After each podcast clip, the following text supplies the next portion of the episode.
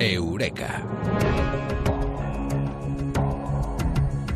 Tormentas eh, magnéticas, eh, fenómenos atmosféricos extremos, eh, grandes cataclismos. Eso es lo que pasará y según la ficción, cuando los polos se inviertan. ¿Es esto posible? Hoy lo vamos a saber en Eureka con Mado Martínez. Amado, muy buenas. Buenas noches. ¿Nos espera un futuro tan bonito o no? Ay, pues la verdad es que lo de la inversión de los polos magnéticos ha pasado varias veces y volverá a pasar. Es una cosa que, pues, es un proceso de, la Tierra. No sabemos muy bien por qué pasa, pero pasa. Y, y bueno, la cuestión es que hay una anomalía magnética del Atlántico Sur que ha despertado un poco de alarma entre algunos científicos, bueno, despertó en su momento, eh, pues ahí notaban que había una expansión de una región anómalamente débil de Zimbabue a Chile. Entonces, bueno, pues eh, algunos científicos eh, pensaban que esta anomalía magnética del Atlántico Sur, este debilitamiento de la magnetosfera y la presencia de esta vasta zona donde es menos fuerte ese campo electromagnético, pues no eran un síntoma de inversión inminente de los polos. Pero inminente, subrayamos decir, que los polos no se van a invertir mañana. Pero, ¿qué es lo que...? Que esto lleva su tiempo, dar la vuelta a las cosas eh, cuesta, cuesta un poquito. Hombre, claro, no pasa de un día para otro. Lo que pasa es que mm, eh, hay señal de alarma y no hay señal de alarma. Vamos a explicarlo un poco. ¿Qué es el campo electromagnético? Pues para quien no sepa lo que es, pues es ese escudo protector que nos protege de la radiación dañina procedente del Sol y del espacio. Y entonces lo que sí sabemos es que este campo electromagnético terrestre lleva debilitándose desde 1840, a razón de un 5% más o menos cada 100 años ya pues parece que en los últimos 200 años se ha debilitado una cosa así como un 15%, ¿no? Y eh, sabemos que los polos cambian eh, sus posiciones, las invierten cada, varias decenas de miles de años, ¿no? Entonces, pues, mm, claro, como está esta, esta mm, anomalía, en el Atlántico Sur, pues claro, ha hecho que mucha gente pues se pregunte y se tire los pelos y diga, oh Dios mío, aquí esto nos vamos a la borra, esto se acaba, se invierten los polos, ¿qué va a pasar, no?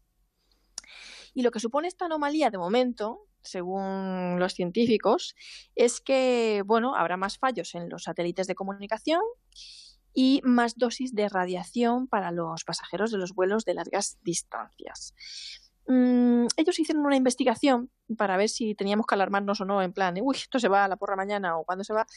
Y lo que hicieron es eh, hacer una simulación con datos paleomagnéticos y rocas de sedimentos, rocas volcánicas y, como, y todas estas cosas. Lo que hicieron es esta simulación de ordenador em, basándose en otros dos eventos del pasado como el evento Landsap y el lago Moro, del 41.000 años y 34.000 años, es decir, de hace 41.000 años y 34.000 años, y comparar un poco estos eventos con otros eventos, ¿no?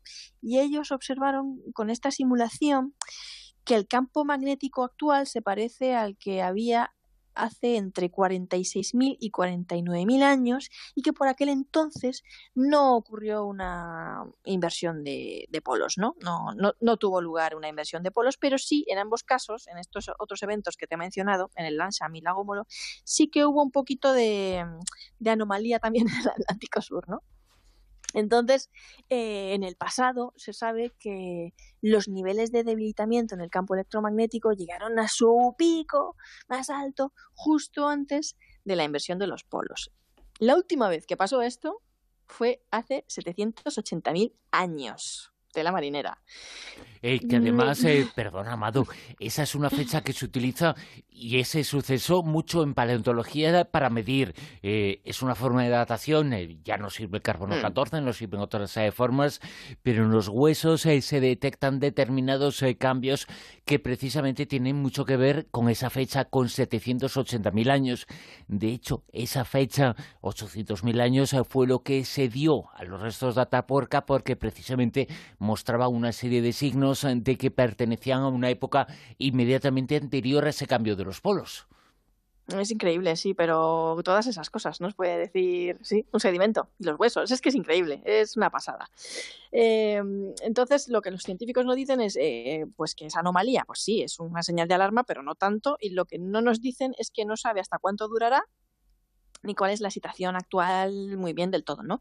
¿Cuál es la previsión? Pues la previsión es que el campo magnético va a seguir debilitándose eh, y que los polos magnéticos terrestres se van a invertir.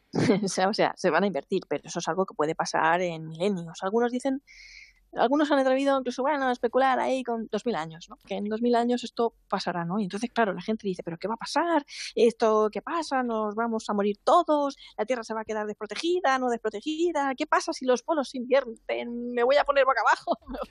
Claro, porque es que la gente cuando se habla de que los polos magnéticos se van a invertir, eh, está pensando que la Tierra se va a dar la vuelta.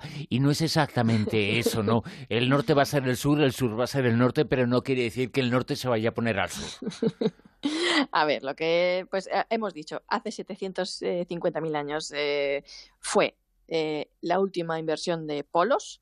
Antes pasaba cada 250.000 años. Parece que el proceso se ralentizó en, los, los, últimos milenios.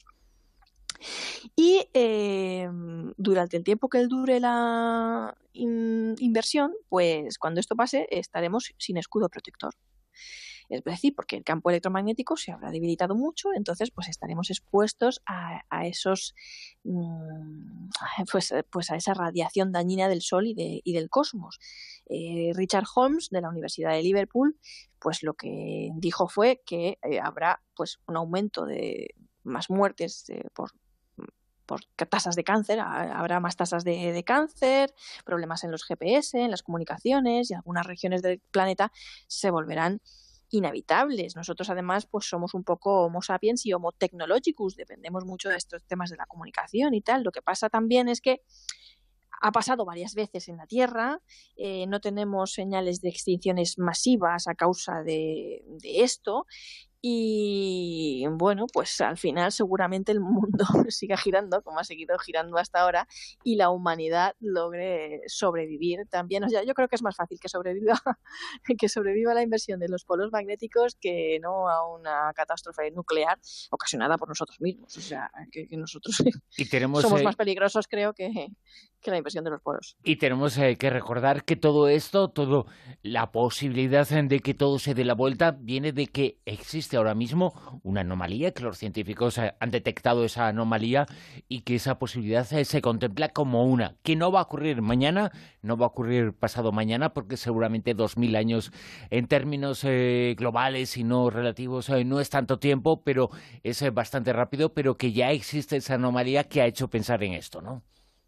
Claro, y, porque ya sabemos que el campo magnético terrestre se está debilitando desde el siglo XIX, mediados del siglo XIX, que lo sigue haciendo a razón de 5% cada 100 años. O sea, eh, es, la previsión es que se siga debilitando y que mm, al final pues los polos se inviertan. O sea, es que es algo que tiene que pasar. Lleva pasando muchos milenios y volverá a pasar.